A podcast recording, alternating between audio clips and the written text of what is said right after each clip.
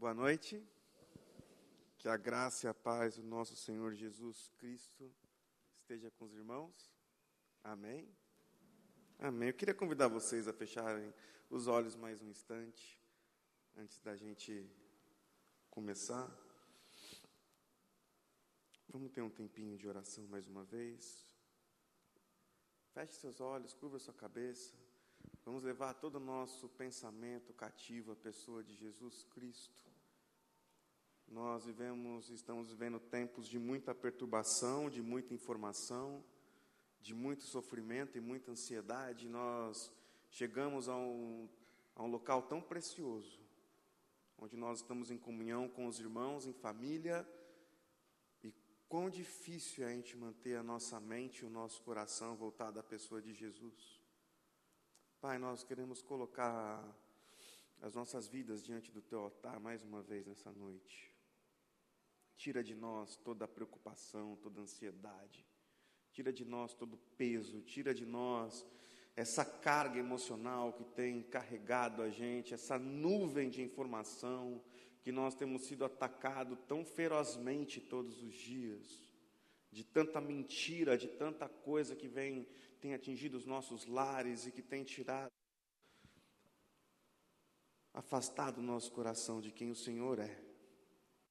Abre o nosso coração, abre o nosso entendimento para que o Senhor tem conosco nessa noite, para que nós estejamos sensíveis àquilo que o Senhor tem conosco. Em nome de Jesus. Amém. Glória a Deus. É uma alegria estar com vocês aqui. Sou muito feliz e muito grato a Deus por mais uma oportunidade de estar em família em um outro estado, em uma outra cidade. Isso é muito bom. Eu e a Thaís estamos à frente de um trabalho, de uma ONG chamada Macanudos, que trabalha com escolas públicas e particulares em mais de 20 cidades no Brasil, atendendo um pouco mais de 100 mil adolescentes. Nossa maior demanda não são os adolescentes, são os pais deles. Os pais estão mais doentes do que os filhos e estão mais perdidos do que os filhos. Isso fez a nossa demanda assim aumentar absurdamente nos últimos tempos e o nosso sofrimento também. E é sobre isso que nós vamos conversar um pouco essa noite. Mas eu queria que a gente começasse essa conversa a partir da perspectiva da graça que há em Jesus. Eu quero introduzir conversando com vocês sobre um texto que a gente ouve e ele é muito bonito, mas a gente às vezes não presta atenção em algumas coisas que a mensagem que o Cristo passa para a gente. A gente precisa ministrar um pouquinho sobre a graça do Jesus e aprender a viver de fato a graça do Senhor Jesus em todo o tempo. E uma certa vez, Jesus está passando por uma cidade e ele se depara com uma cena de aplicação da justiça.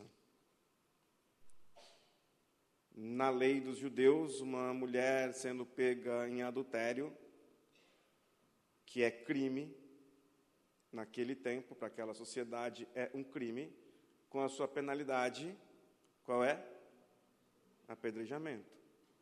Então ela pega no flagra pelo seu marido, ela é exposta no momento em que ela foi pega no flagra, ela é levada desnuda em praça pública para uma aplicação da justiça. Amém, irmãos?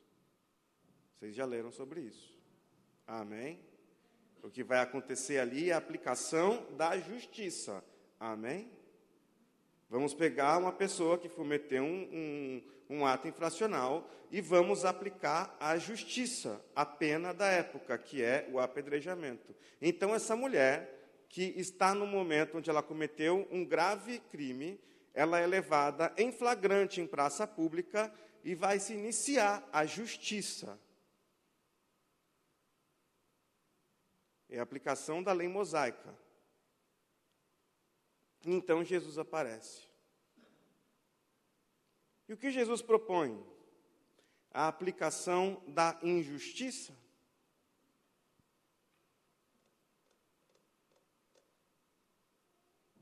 Porque há um ato infracional e há uma justiça.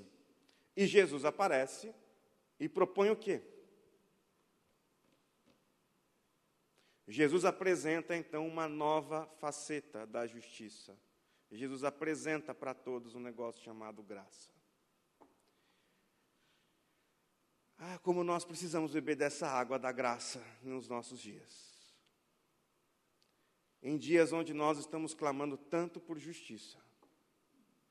Em dias onde nós estamos tão alvejados de informações onde nós estamos tomando tanta conta uns dos outros e compartilhando toda sorte de notícia e dizendo uns para os outros: cuidado, que as ideologias vão roubar a sua família.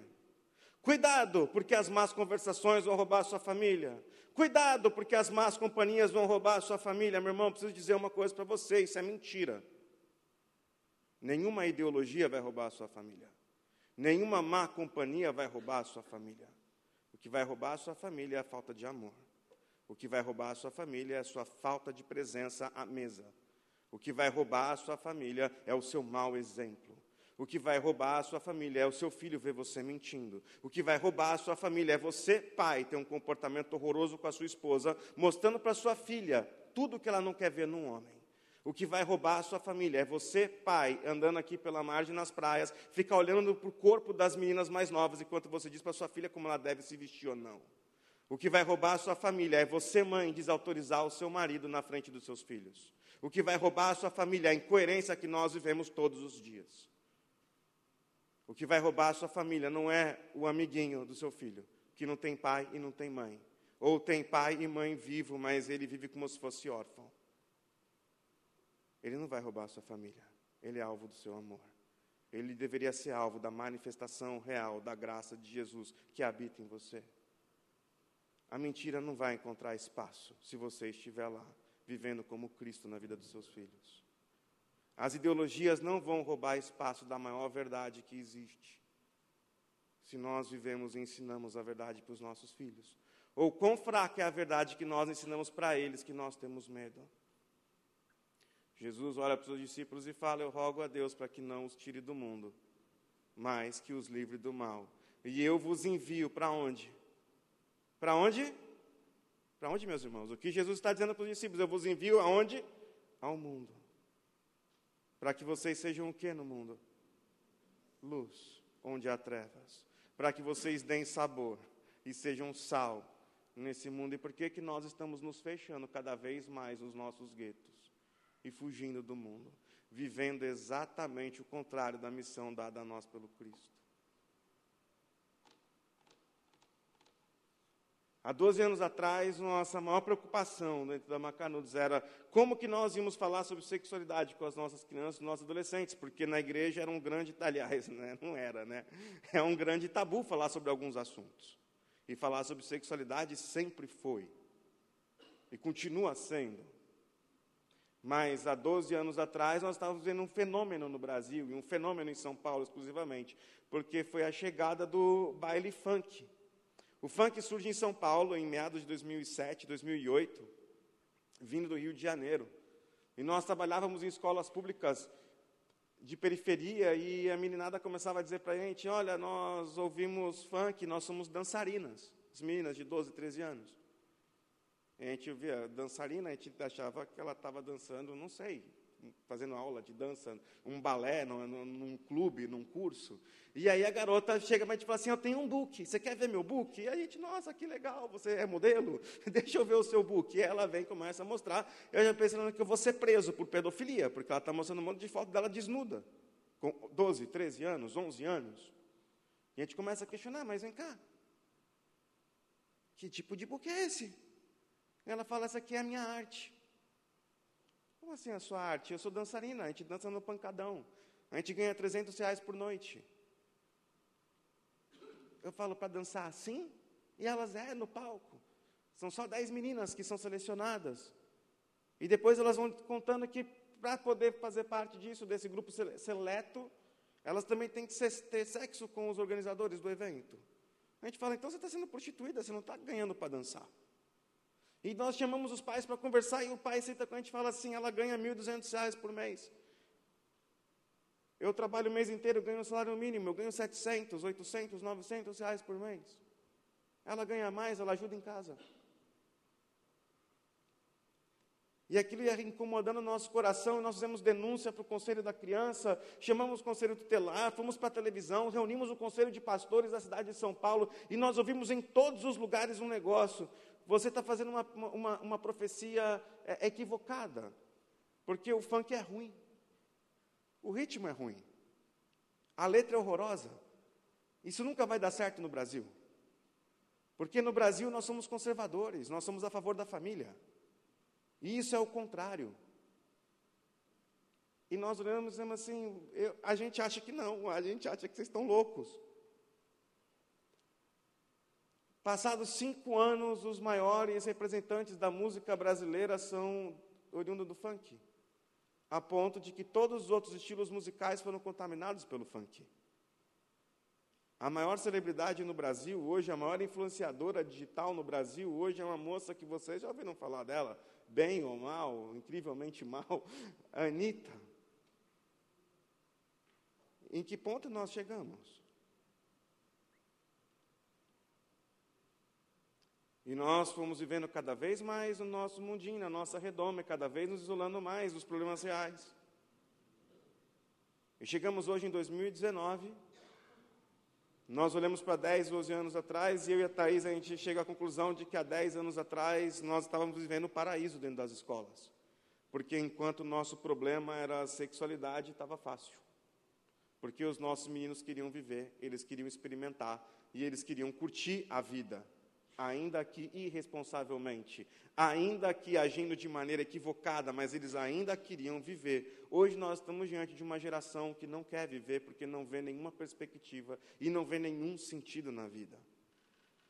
Vocês sabiam que o Brasil é o país com maior índice de prevalecência de ansiedade no mundo? Vocês sabiam disso? Vocês sabiam que o Brasil já é o segundo país mais depressivo do planeta? Vocês sabiam que o Brasil é um dos países onde as pessoas procuram psicólogo e mentem para o psicólogo porque tem vergonha de expor as suas fragilidades? Entre adolescentes, nós temos uma pesquisa em escolas, mais de 70% dos nossos adolescentes com idade entre 10 e 15 anos apresentam já transtornos sérios de ansiedade. Metade deles já apresentam sintomas de depressão. E mais de 30% dos nossos adolescentes e pré-adolescentes consideram o suicídio uma alternativa válida para estancar o sofrimento. Agora eu preciso que você, que tem 40 anos mais, recorde da sua infância quando que suicídio era falado próximo a você. Quando você ouvia uma história sobre suicídio, ela se tratava do quê? De um grande empresário que perdeu tudo, de um homem que perdeu tudo, de um homem que família inteira é assassinada e aí ele não aguenta. Hoje nós estamos diante de uma geração que o suicídio tem as, os motivos mais sérios. O menino tem sua primeira paquera aos 11 anos de idade e ele ouviu o primeiro não da vida. Porque ele nunca ouviu um não do pai. Ele nunca ouviu um não da mãe. Porque um pai e uma mãe acreditaram na psicologia moderna e acreditaram que o não é limitador, então não diga não para o seu filho.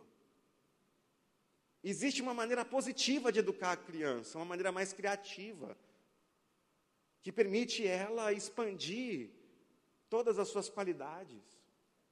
E essa é uma das maiores mentiras da modernidade. E aí nós negamos o não, nós negamos o sofrimento, nós nunca levamos nosso filho num velório, ele não sabe lidar com nenhuma perda e nem com nenhum limite, e até que finalmente ele lida com o primeiro limite da vida. Ele quer paquerar uma garota que não quer ele, ela, ele fala, oi, eu quero, ela fala, oi, não. E ele volta para casa pensando, eu preciso morrer, porque minha vida não faz sentido. Como que eu vou viver sem meu grande amor? Disse João Paulo aos 11 anos. E essa é a realidade que nós estamos lidando dentro de sala de aula no Brasil inteiro. Essa é a realidade que nós encontramos em Tapipoca, no sertão do Ceará, nós encontramos em Aracaju, nós encontramos em São Paulo, nós encontramos em Jaguariúna, nós encontramos em Curitiba e nós encontramos aqui também. E cada vez que nós começamos um diálogo com pré-adolescentes e com adolescentes, o que termina, eles vêm procurar a gente falando assim: tudo que você falou é o que a gente está vivendo. E a gente olha e fala assim: e quem mais sabe? Ninguém. Porque nós evoluímos nas nossas conexões. Nós aprendemos a usar muito bem isso daqui. E nós conseguimos falar em tempo real com um colega que está no Japão. A gente liga uma coisa que a, vocês que têm 40 anos mais. Já ouviram falar a expressão caiu a ficha? Já ouviram? Quem usou orelhão de ficha? Legal. Você vira para o seu filho ou para o seu neto e fala, caiu a ficha. Ele olha para você e faz assim, hã? Porque ele nunca viu uma ficha. Tem um vídeo na internet de um youtuber estrangeiro e ele pega e vai mostrar para pré-adolescentes de 10 e 11 anos o telefone com fio, aquele que você pega e disca e ele volta. Sabe que você demora três dias para ligar os sete números? E ele fala assim para o adolescente: liga para o seu pai. E aí ele pega e fica apertando os números. E ele fala: esse negócio está quebrado. E ele tenta de todo jeito e não vai, até que ele vai e mostra. É assim, ó. E o adolescente fica impaciente de ficar esperando o negócio voltar, e o adolescente fica indo para frente, não consegue usar. Arcaico, cara. Se alguém falasse para você há 30 anos atrás que hoje você ia conversar com alguém no Japão, em tempo real, face a face, melhor do que no telefone, você ia acreditar?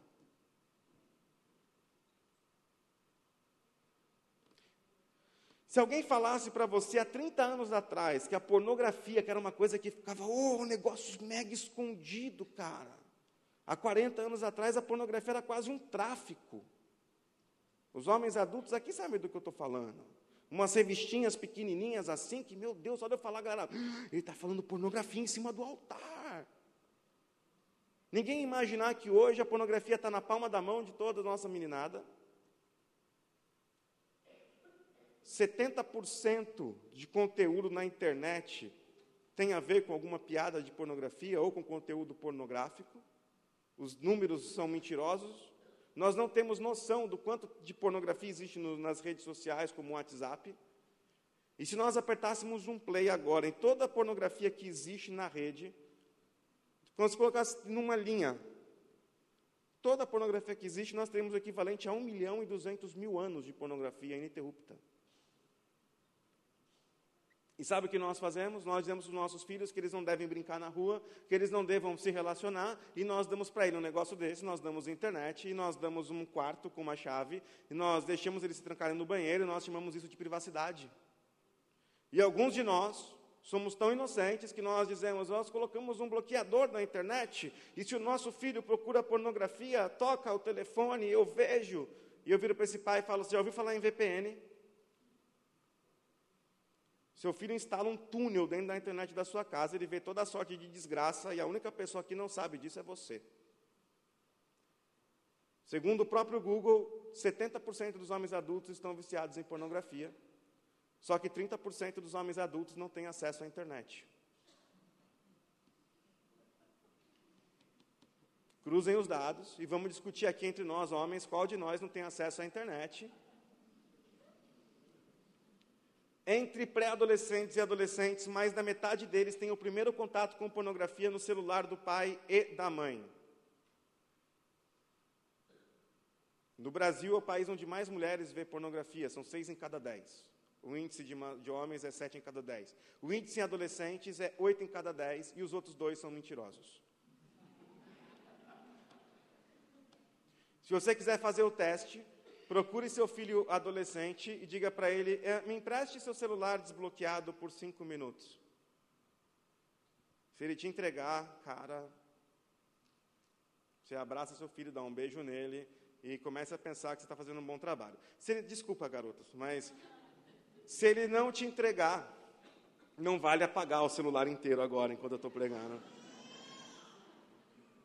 Se ele não te entregar, é isso mesmo. Se você mora num prédio, certifique-se que a janela está fechada, porque é possível dele jogar o celular pela janela ou pular junto com o celular, para garantir que você nunca saiba. Eu comecei a falar sobre isso em algumas escolas de pais pelo Brasil e nas escolas que a gente trabalha, e os pais começaram então a não entender nada do que eu estou dizendo, porque eu não estou falando sobre uma questão de, de investigação de proibição, a gente tem que compreender um valor. Eu dei um espaço e criei um abismo nesse espaço. Porque quem deu o celular foi quem? Fui eu. Quem deu a internet, quem paga a internet é quem? Sou eu. Quem deu a tranca no quarto e chamou disso de privacidade, quem foi? Fui eu. Quem deu tudo para eles sem limite, quem foi? Fui eu. E eu esqueci de como eu tinha sido criado, porque vocês que têm 40 anos mais, vocês viram numa casa com muitos irmãos. E privacidade era uma palavra que não existia no seu vocabulário. Porque era todo mundo ali junto, e não tinha aquela coisa de, ai meu Deus, agora eu estou no meu tempo sozinho, dá licença. Prosperidade era no almoço ter bife. E era um para cada um. Mas daí você fala, mas tem dez. E aí seu pai falava assim, então, mas daí tem para janta. E aí você falava, ah. E acabou ali, e você concordava. Aí no domingo tinha coca, só no domingo. Era um copo para cada um. Nossa, que alegria, hoje tem coca. Que alegria, hoje o neném já tem um litro de coca só para ele. Uma madeira de coca, o neném, ah, quero coca, e o pai dá coca para o neném. A coisa está tão maluca que hoje as crianças elas dominam sobre o que, que nós vamos fazer. Imagina se você ia dominar o seu pai ou o seu avô. Aliás, o avô era um ser sagrado há 50 anos atrás. Seu avô falava uma coisa errada e você tentava corrigir. Você apanhava do avô, da avó, do tio, do pai, da mãe, do irmão mais velho e ainda achava bom e ia pedir desculpa mesmo se o avô tivesse errado. Porque quem você pensa que é para corrigir o avô? Hoje a gente vive um tempo tão maluco que os avós competem entre si para ver quem que tem o neto mais brilhante, que mexe mais no celular. E o avô chega e fala para o neto, ah, me ensina a mexer no zap zap. E aí a gente acha maravilhoso. E aí o neto vira e fala, pô, você é muito burro. E o avô acha muito engraçado, nossa, ele me chamou de burro. Calma lá, onde a gente perdeu as noções de tudo? E nós perdemos a noção de tudo, de um tanto, que na nossa geração nós estamos chamando todos os privilégios de mérito. E nós estamos criando uma geração extremamente egoísta. Porque nós damos para os nossos filhos as melhores condições, nós colocamos eles nas melhores escolas, nós colocamos eles nos melhores cursinhos, nós damos a oportunidade para eles conhecerem o mundo. Eles falam três, quatro idiomas, e então eles vão ter agora uma oportunidade de competir num negócio chamado vestibular. Com uma meninada que mora aqui atrás, na palhoça. E aí o nosso filho vai competir de igual para igual com eles. Porque com certeza as escolas da periferia ali conseguem ofertar a mesma qualidade que nós demos para os nossos filhos. Amém? Amém, irmãos? Então o nosso filho passa e os outros não. E nós temos a cara de pau de vir aqui e contar o testemunho para os irmãos e dizer: Deus abençoou o meu filho, Deus ama a minha família. E Deus odeia os outros? Deus abominou os outros? E aí nós damos um carro para ele, nós damos um apartamento, nós mandamos eles para fora. E ele cresce falando de mérito. E olhando para uma geração que não foi oportunizada e chama eles do quê?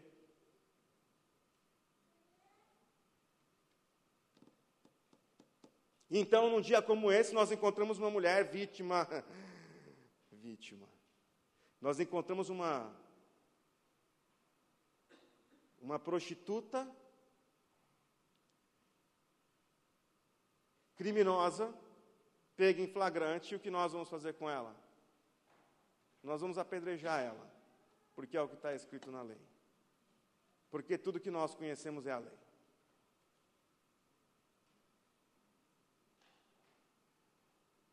Cada um de nós, que temos ensinado para os nossos filhos a olhar para o próprio umbigo, e a viver segundo os seus desejos e segundo as suas vontades, cada um de nós seremos vítimas desse apedrejamento um dia. Porque no primeiro dia que você falhar, o seu filho vai olhar para você, enfiar o dedo na sua cara e dizer que você está errado. Vocês já têm vivido isso, não é? Em dias como hoje, nós vivemos grande sofrimento. E nós temos nos perguntado: onde nós falhamos? E nós temos vindo à casa de Deus na perspectiva errada. Na perspectiva de que aqui nós vamos ser abençoados.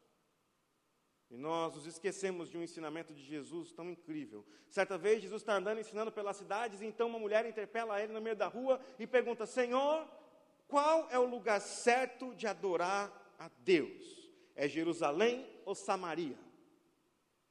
E qual a resposta de Jesus para ela? Vocês já leram esse texto? Qual é a resposta, meus irmãos? Jerusalém ou Samaria? Nenhum dos dois. Qual é o lugar? Não. O local que Jesus fala que é o local certo para adorar a Deus é o secreto, no teu quarto, sozinho, você e Deus. Então, se o lugar certo para adorar a Deus é o secreto, você e Deus, qual é o sentido da nossa reunião? Se o local certo que o Pai espera que eu busque Ele, que eu adore Ele, a minha casa no secreto, qual é o sentido da nossa reunião, meus irmãos? É a relação. Então eu não venho aqui para ser abençoado. Eu venho aqui para quê? Para abençoar. Então eu não venho aqui num pensamento egoísta de receber uma bênção de um Deus que eu venho como um gênio da lâmpada, que eu esfrego a lâmpada e ele aparece para me, me dar três desejos. Eu venho aqui para manifestar o que eu adorei a ele a semana inteira e compartilhar com os meus irmãos. Porque eu entendi agora que uma vez Jesus também ensinou que ele é a videira verdadeira e nós somos quem? Os ramos. E agora que, eu, que ele é a videira e nós somos os ramos, eu tenho que dar fruto em todo tempo. E um dia eu fiz uma oração que não seja mais eu a viver, mas quem viver em mim? O Cristo. Então, quem eu sou nessa terra, meus irmãos? O Cristo. Se eu sou o Cristo, que palavra há na minha boca? A palavra de salvação. Então, quando eu vejo uma pessoa sendo apedrejada em público, qual que é o meu papel? Devolver essa pessoa à vida. E é o que nós fazemos? Qual que é o meu papel no momento de instruir a minha filha? Não ande com as piriguetes da escola, porque filha de Jesus não se mistura com as piriguetes. Quantas vezes nós dissemos isso? Ao passo que o nosso papel é olhar para a nossa filha e dizer: nunca chame a sua amiguinha de piriguete, de prostituta.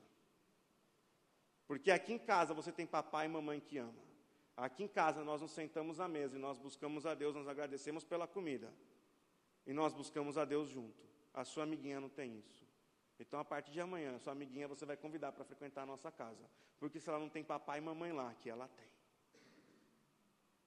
A gente não vai agradecer a comida que Deus dá para mim, porque Deus, o pão é para quem? É para nós. Eu não busco mais o Deus que é meu, porque eu busco o Pai que é nosso. E agora eu tenho uma compreensão, uma consciência de salvação. E não uma vida de quem é safo, de quem se livrou do inferno que é a vida de um safado, que busca se livrar das consequências dos seus atos, que é comum entre aqui no Brasil, mas a consciência do salvo. O safo é aquele jogador de futebol que antes de entrar no campo, ele se benze. Já viram isso? Já viram isso? A pessoa que passa no lugar, passando na frente do cemitério, o cara se benze. O cara está passando um lugar perigoso, se benze. Por que, que se benze? Qual é a ideia de que fazendo o sinal da cruz, o mal não alcança ele? Não entendeu nada do que a cruz significa. Aquela cruz significa que nós todos somos salvos do nosso, do nosso mal, porque Jesus carregou sobre ele as nossas culpas. Então, quando você carrega o sinal da cruz e está dizendo para a humanidade à sua volta, que aquele mesmo sacrifício que valeu para você também vale para ele, que aquele cabra que está passando na sua frente, ele está livre da sua mazela e da sua maldade. Porque ele vai olhar para você, ele vai ver em você alguém que ama, alguém que cuida, alguém que perdoa, alguém que tem uma mensagem de graça, de salvação e de esperança, e não alguém que vai intentar o mal e levar vantagem contra ele. Então, se tem uma coisa que não faz nenhum sentido, é você se benzer para levar vantagem. Então, o nosso desafio é gente compreender de fato quem o Jesus é e que de fato quis dizer aquela oração. Que não seja mais eu a viver, mas o Senhor a viver em mim. Eu queria. Eu queria muito compartilhar com vocês um vídeo, mas eu não vou passar porque a gente não vai ter tempo. Mas eu quero avançar compartilhando uma história. A gente tem pouco tempo. Eu cresci numa casa pastoral, meus pais são pastores, desde que eu era bebê. E quando nós éramos pequenos. Oi? Não, gente, eu não vou matar os meus irmãos aqui falando de. Aí eles estão dizendo, pode passar, fala à vontade. Não, mais umas duas horas, né? Piadinha de pastor, né? Brincadeira, né? E na casa de meus pais, a gente tinha uma, uma coisa muito louca, porque toda terça-feira era dia do culto em casa. E eu não lembro de uma pregação de pastor quando era pequeno, nem adolescente, nem jovem. Se bobear, nem hoje eu lembro. Mas as pregações do meu pai eu lembro todas. Toda terça-feira à noite era dia da gente buscar Deus junto em casa e meu pai pegava o violão. Não tocava bem igual você e nem cantava bem igual você. Você é bom, cara. Meu pai não era bom assim. Inclusive, você fez meu pai e minha mãe morrerem do coração em Minas, que vocês tocaram uma música hoje que a gente cantava no nosso culto doméstico. E eu tirei foto e mandei para minha mãe, lembrando assim: se hoje deu certo é porque vocês pagaram um preço quando eu era criança. Que benção no coração dessa mulher. Que bom que Deus usou você para tocar desse jeito, os meus pais em Minas.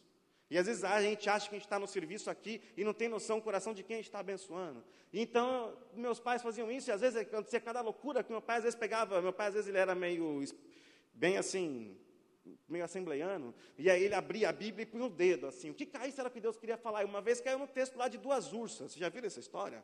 Tinha um profeta subindo uma montanha, e aí 40 crianças começam a zoar o profeta, vai careca, vai careca, e aí o profeta fica bravo, e amaldiçoa as crianças, e saem duas ursas e mata as 40 crianças, e meu pai leu isso para mim, que tinha sete, para Gabriela, que tinha três, e para Marcela, que tinha dois, e falou, e aí a ursa matou todo mundo, e o profeta segue o caminho, e estava nós três assim, e aí, a Gabriele perguntou: por que, que matou as crianças?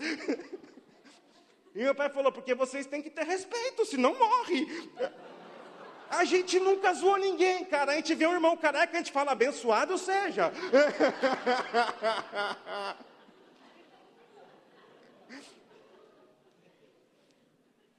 Um dia a gente tinha um carro, um carro, um Maverick branco. E aí a gente vê um casal de irmãos da igreja passando uma necessidade, e nós passava necessidade. O casal era pobre, mas a gente também era muito pobre. E meu pai, tomado de compaixão, igual Jesus em Mateus 9, 35, 36, na multidão sofrendo, Jesus, meu pai viu a multidão sofrendo, era uma família, meu pai falou assim, se Jesus sofreu, eu também vou sofrer, e deu o carro para a família, e nós ficamos sem carro. E ele chegou para a gente e falou assim, Deus mandou dar o carro, eu dei o carro, e eu fiquei assim, Quê? Tinha duas urnas, né? Qualquer loucura. E meu pai falou assim: nós vai dar o carro que Deus vai dar um carro. E passou menos de um mês, a gente ganhou um carro. E eu fiquei, mano, que milagre. Aí tudo que eu tinha eu queria dar para os outros também. Então, assim, tinha um tênis velho, eu já pensava, pô, bora dar esse tênis, que daqui uma semana vai brotar um novo. Pois passaram anos, e lá em casa a gente sempre aprendeu a doar as coisas. Minha mãe tinha um negócio assim, ela falava assim: se você vai doar o velho, você joga no lixo. Porque o velho não serve para você, não serve para ninguém. Você quer doar, doa o novo. Você quer doar seu iPhone? Compra o, o 12, o 11 e dá o novo. E fica com o velho. Dar o lixo não é ofertório, não. Eu olhava para minha mãe e falava assim. Não fazia sentido nenhum que as coisas que minha mãe falava, mas a gente vivia isso. E um dia eu estava com uns 20 anos, tive meu primeiro carro. E eu comprei um opalão.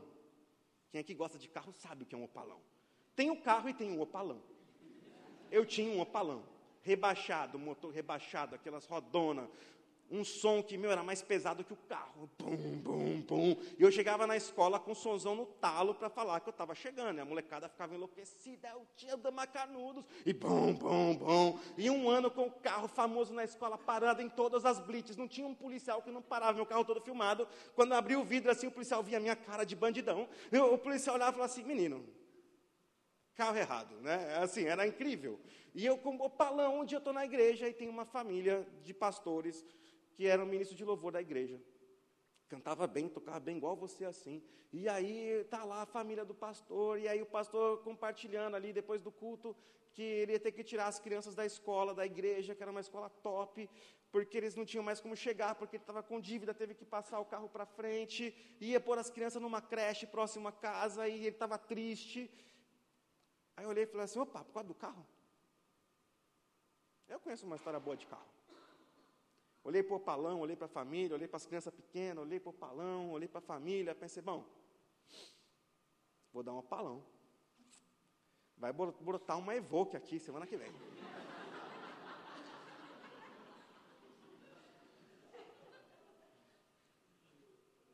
Mas daí falei, vou orar. Se meu pai e minha mãe conversarem alguma coisa sobre essa família lá em casa, é um sinal, eu vou dar o opalão. E aí fui dormir e tal, falei com meu pai, com meu irmão, tomar um café da manhã junto amanhã, bora, né? missão na escola tal. Acordei de manhã, estou com os meus pais, e meu pai e minha mãe começam, poxa, que triste a história do Adson, que triste, vai tirar as crianças da escola. Aí eu já comecei a chorar. Tchau, opalão. Mas eu estava confiante.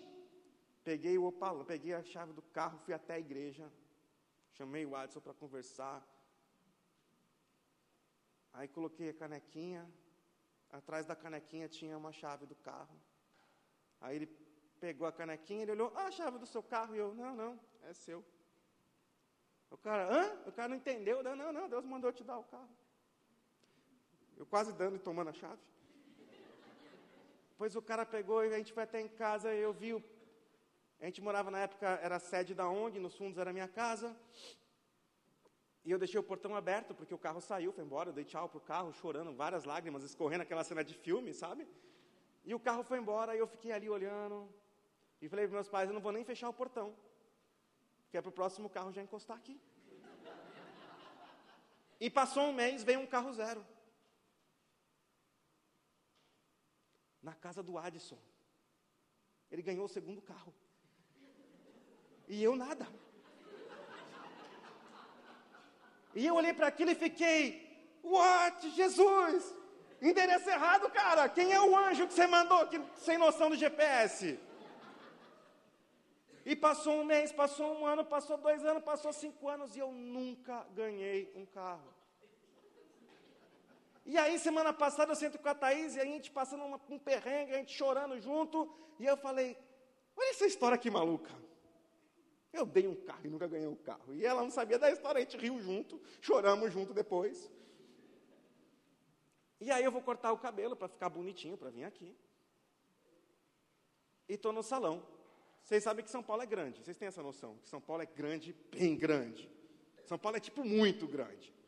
E estou eu num salão, cortando o cabelo, num dia que eu nem ia cortar o cabelo, né? Foi uma coisa assim, foi um desencontro, eu fui, resolvi cortar o cabelo. E eu estou lá cortando cabelo, falando da ONG para o cara, pregando para o cara, porque eu não perco oportunidade para falar, para encher a cabeça dos outros. E, meu, e conversa vai, como é que está a sua família? O cara começa a chorar de sofrimento, começa a falar de esperança, o cara está chorando. De repente encosta uma pessoa do lado, bate na minha perna e fala, Tiagão. Eu olho assim, é o Adson. Aí na hora eu já olhei para o céu e falei, Deus, eu, não, eu falei do Adson ontem, mas eu não queria ver o Adson, eu queria ver um carro. Mas beleza. Aí o Adson pega e ignora o moço que está cortando meu cabelo, ignora quem está no salão e começa a chorar. E fala para mim assim, Tiagão, sabe que a minha casa ora por você há mais de 10 anos, né? Nós temos uma relação, um vínculo de sangue, cara. Por que meus filhos iam estar sem escola? E eles fizeram a escola. Porque um dia você abriu um coração para ouvir um Deus. Minha filha mais velha está na faculdade. E a gente está vendo o teu trabalho indo para 20 cidades e nós fazemos parte disso. Você não está sozinho no seu sofrimento. Nessa hora eu começo a chorar, olhando no espelho, e aí o cara que está cortando meu cabelo não está entendendo nada. E eu começo a pensar: caramba, nunca foi sobre ganhar um carro. Olha quanta lição eu tive ali. Eu aprendi a desapegar da posse, abençoamos uma família, ganhamos um parceiro em oração, ganhamos uma família. E eu aqui preocupado com o carro. Eu quero finalizar contando para vocês uma história sobre esperança. Jesus ia passando e ensinando, Jesus ia passando e ensinando, e as pessoas iam ficando maravilhadas, porque Jesus tem palavras de vida eterna e esperança, porque o jugo de Jesus é leve, o fardo é suave, Jesus vai passando e ensinando, as pessoas, as multidões seguem Jesus, porque todos nós precisamos ouvir do Jesus. Então a multidão está ali, mais de 5 mil homens e mulheres e crianças ouvindo Jesus, e Jesus olha para os discípulos e fala: essas pessoas estão com fome. E aí os discípulos falam: beleza, ema, ema, ema, cada um com o seu problema, eles ficaram aqui porque quiseram, a gente já abençoou demais, está todo mundo cansado, despeça eles e cada um come em casa, ó que bênção. E aí Jesus fala: não, não, essa resposta é nossa. Essas pessoas passaram o dia aqui aprendendo e agora nós vamos ensiná-los. Com um exemplo. Eles têm fome e nós vamos alimentá-los. E aí os discípulos falam: não há dinheiro para isso. E aí vem os economistas do grupo dizer: não há dinheiro para tanto pão, para tanta gente. E aí Jesus fala: então é o seguinte, vamos resolver no coletivo. Coletividade, pessoal. Hashtag tamo junto. Parte aí no meio da galera e pergunta quem tem comida para a gente repartir. E eis que os discípulos vêm com um menininho com cinco pães e dois peixes. E o milagre vocês já ouviram? Ou talvez vocês pensaram que ouviram. Porque a natureza do Jesus é divina. Nada mais normal para quem é Deus multiplicar o pão. Nada mais normal para quem é Deus transformar a montanha onde eles estavam em pão. Porque Jesus podia pular na montanha, pá, vira pão. E até hoje ter pão lá para nós comer. Jesus podia bater palma e chover hambúrguer e falar spoiler do futuro. McDonald's. Experimenta essa tragédia. Isso dá câncer, mas vocês não vão ter isso, vocês só vão experimentar. Mas não. Vem um menininho com cinco pães e dois peixes. E ele olha para cinco mil pessoas, olha para cinco pães e dois peixes, olha para cinco mil pessoas, olha para cinco pães e fala: ah, vai dar. Esse é o milagre. Uma criança olha para sua miséria e ela fala: Isso aqui vai dar para alimentar todo mundo, porque isso aqui é pouquinho para mim, mas isso daqui na mão do Jesusão. Isso vai alimentar uma multidão. Então, um menininho entrega para Jesus os cinco pães e os dois peixes. Era uma miserinha. Nós não sabemos quem é o menino, nós não sabemos aquele filho de quem, nós não sabemos pai de quem. Mas essa história vem ecoando há mais de dois mil anos, ensinando tanto para a gente. Se fosse nos nossos dias, a história talvez fosse outra. Havia um garotinho com cinco pães e dois peixes, ele deu o dízimo na igreja. E hoje ele tem 45 padarias, 6 mil funcionários, o carro do ano, ele pertence à igreja tal. Não, meus irmãos. 5 mil homens e mulheres aprenderam a doar tudo que eles têm naquele dia. Eu não sei o que, que você olha hoje para a sua miserinha e fala, isso aqui é tão pouco. Eu tinha meu tempo e eu tinha uma boca. E uma história bem trash na minha adolescência. Eu falei, Senhor, eis-me aqui. Nós começamos a ir para dentro das escolas, eu e um grupo de voluntário. Quanta presepada eu fiz nas escolas, meus irmãos. Até entender o que eu estava fazendo lá. Hoje são mais de 100 mil adolescentes por ano aprendendo a cuidar de suas vidas, aprendendo a amar suas famílias, aprendendo que se o pai não soube ensinar amor, ele pode devolver amor para o pai. Quando eles vêm reclamar para mim, meu pai nunca me abraçou, eu pergunto, você já abraçou ele? Então vai abraçar teu pai e você vai ensinar teu pai a abraçar. Mas minha mãe nunca me deu um beijo, eu falei assim, talvez tua mãe nunca tenha recebido um beijo. Então vai você dar um beijo na tua mãe.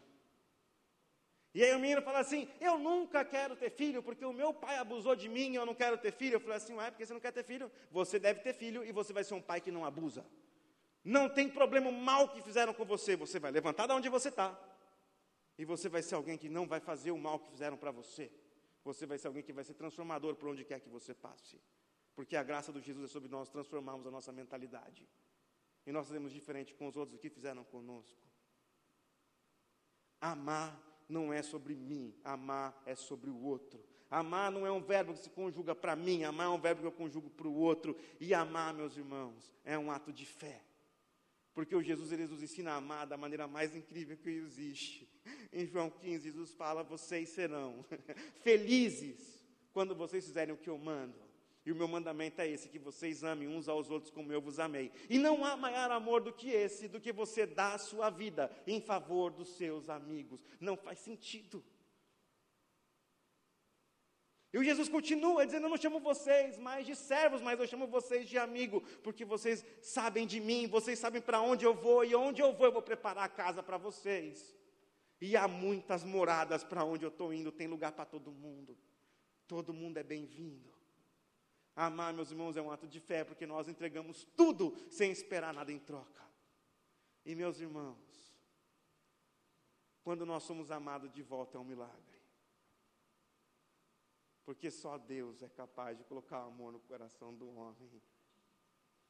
Quando eu amei a Thaís e a Thaís amou de volta, eu vi a manifestação real do cuidado de Deus com a minha vida. Eu corri tanto tempo sozinho. Foi tão duro. E é onde Deus colocou uma moça linda igual a Thaís. E a Thaís, a gente começa a namorar, eu, antes de começar a namorar, né? Eu olho para ela e falo assim, Thaís, antes de você começar, a gente, a gente já está apaixonado, mas eu preciso que você saiba uma coisa. Primeiro lugar na minha vida foi o Jesus. E você nunca vai ser o primeiro lugar na minha vida. E você não pode, no nosso caminho, atrapalhar o que Jesus tem comigo e com o trabalho que eu faço para Jesus. E o bonde não vai parar para você entrar, você vai ter que pular no bonde. E pegar o trem andando, ir junto e correr junto. Você está disposta? Essa vida é uma loucura, tem muito sofrimento, a gente vê coisa que ninguém está vendo, a gente prega sobre Jesus e a galera chama a gente de comunista. Você está preparada para isso? Ela olhou para mim e falou assim: Tiago, eu já estou vivendo isso, você não está entendendo nada também. E eu não tinha entendido quão profundo é isso até uns dois meses atrás, quando eu fiquei doente, eu tive uma infecção intestinal brava, eu quase morri. E no auge da minha agonia, com muita dor, eu chamei a Thaís, eu fiz uma série de recomendações que ela precisaria fazer caso eu morresse. E ela quase me matou antes da doença. E ela pega, e aí ela pega e vem orar por mim e começa a orar assim: Jesus, o Tiago está sofrendo muito. Passa um pouquinho da dor dele para mim, para ele aliviar. Aquilo me curou, meus irmãos. Por ele falar assim: Meu Deus. Saber ser amado também faz parte do milagre. Aprender a ser cuidado também faz parte do milagre. Assumir a nossa fragilidade também faz parte do milagre. Eu quero dizer uma coisa a vocês nessa noite: há esperança. Há esperança para os nossos filhos. Há esperança para os filhos dos nossos filhos quando nós aprendemos a amar como Jesus amou. Quando nós aprendemos a assumir as nossas vulnerabilidades, como o próprio Jesus fez naquele dia que ele chama os discípulos e fala: Vem sofrer comigo. E quando Jesus volta, os discípulos estão dormindo. Mas ainda assim há esperança. Há esperança quando você compartilhar o que você tem. Há esperança em abrir a sua casa, entender que o que Deus te deu não é porque você merecia, Deus te deu porque você é responsável por quem está à sua volta. Amém. Eu quero que você feche seus olhos, cubra sua cabeça. Vamos ter um tempo de falar com o Pai nessa noite.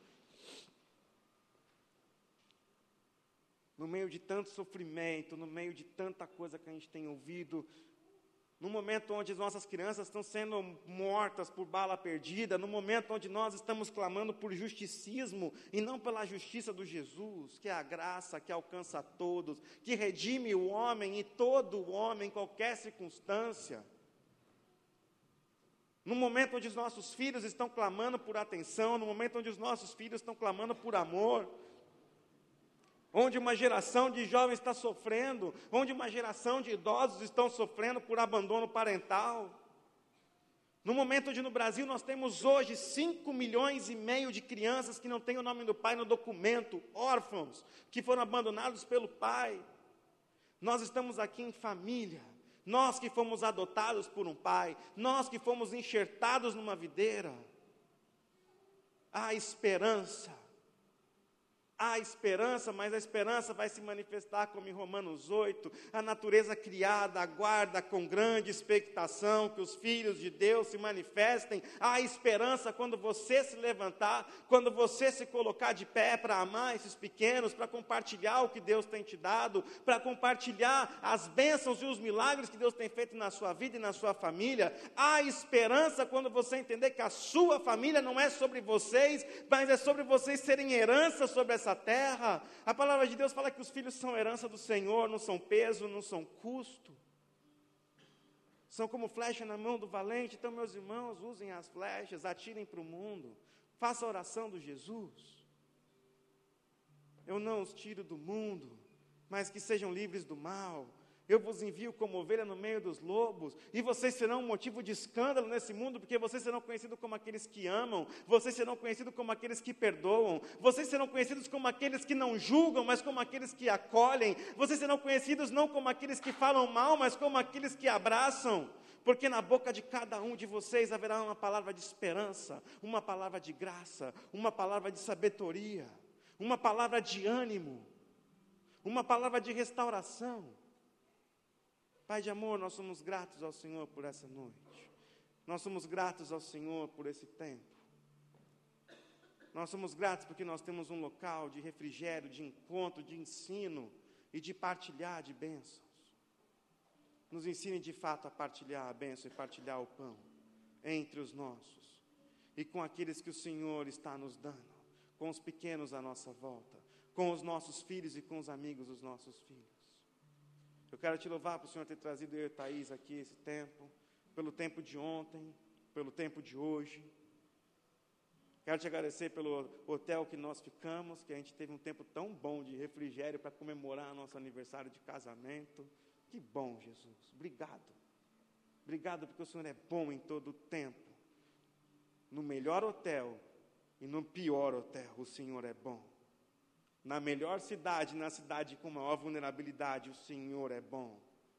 E nos ajude a manifestar o seu amor com todos à nossa volta, para que eles vejam que o Senhor é bom a partir dos nossos atos, porque nós somos o Senhor aqui nessa terra. Por onde quer que a gente passe, que a gente seja a manifestação real do Jesus, compartilhando o amor, compartilhando a graça, compartilhando aquilo que eles têm nos dado. Em nome de Jesus. Amém. Que Deus nos abençoe, que nos leve em paz. Se alguém quiser saber um pouquinho mais sobre o nosso trabalho, se quiser conversar um pouquinho comigo, com a Thaís, a gente vai estar aqui. Toda ajuda é muito bem-vinda. Se vocês quiserem saber, a gente vai estar à disposição. Que Deus continue abençoando vocês, abençoando essa comunidade de fé, prosperando a mão de vocês e tudo aquilo que vocês tocarem, principalmente as pessoas com quem vocês se relacionam que sejam tocadas pela graça e o amor de Jesus que habita em cada um de vocês. Amém. Deus abençoe.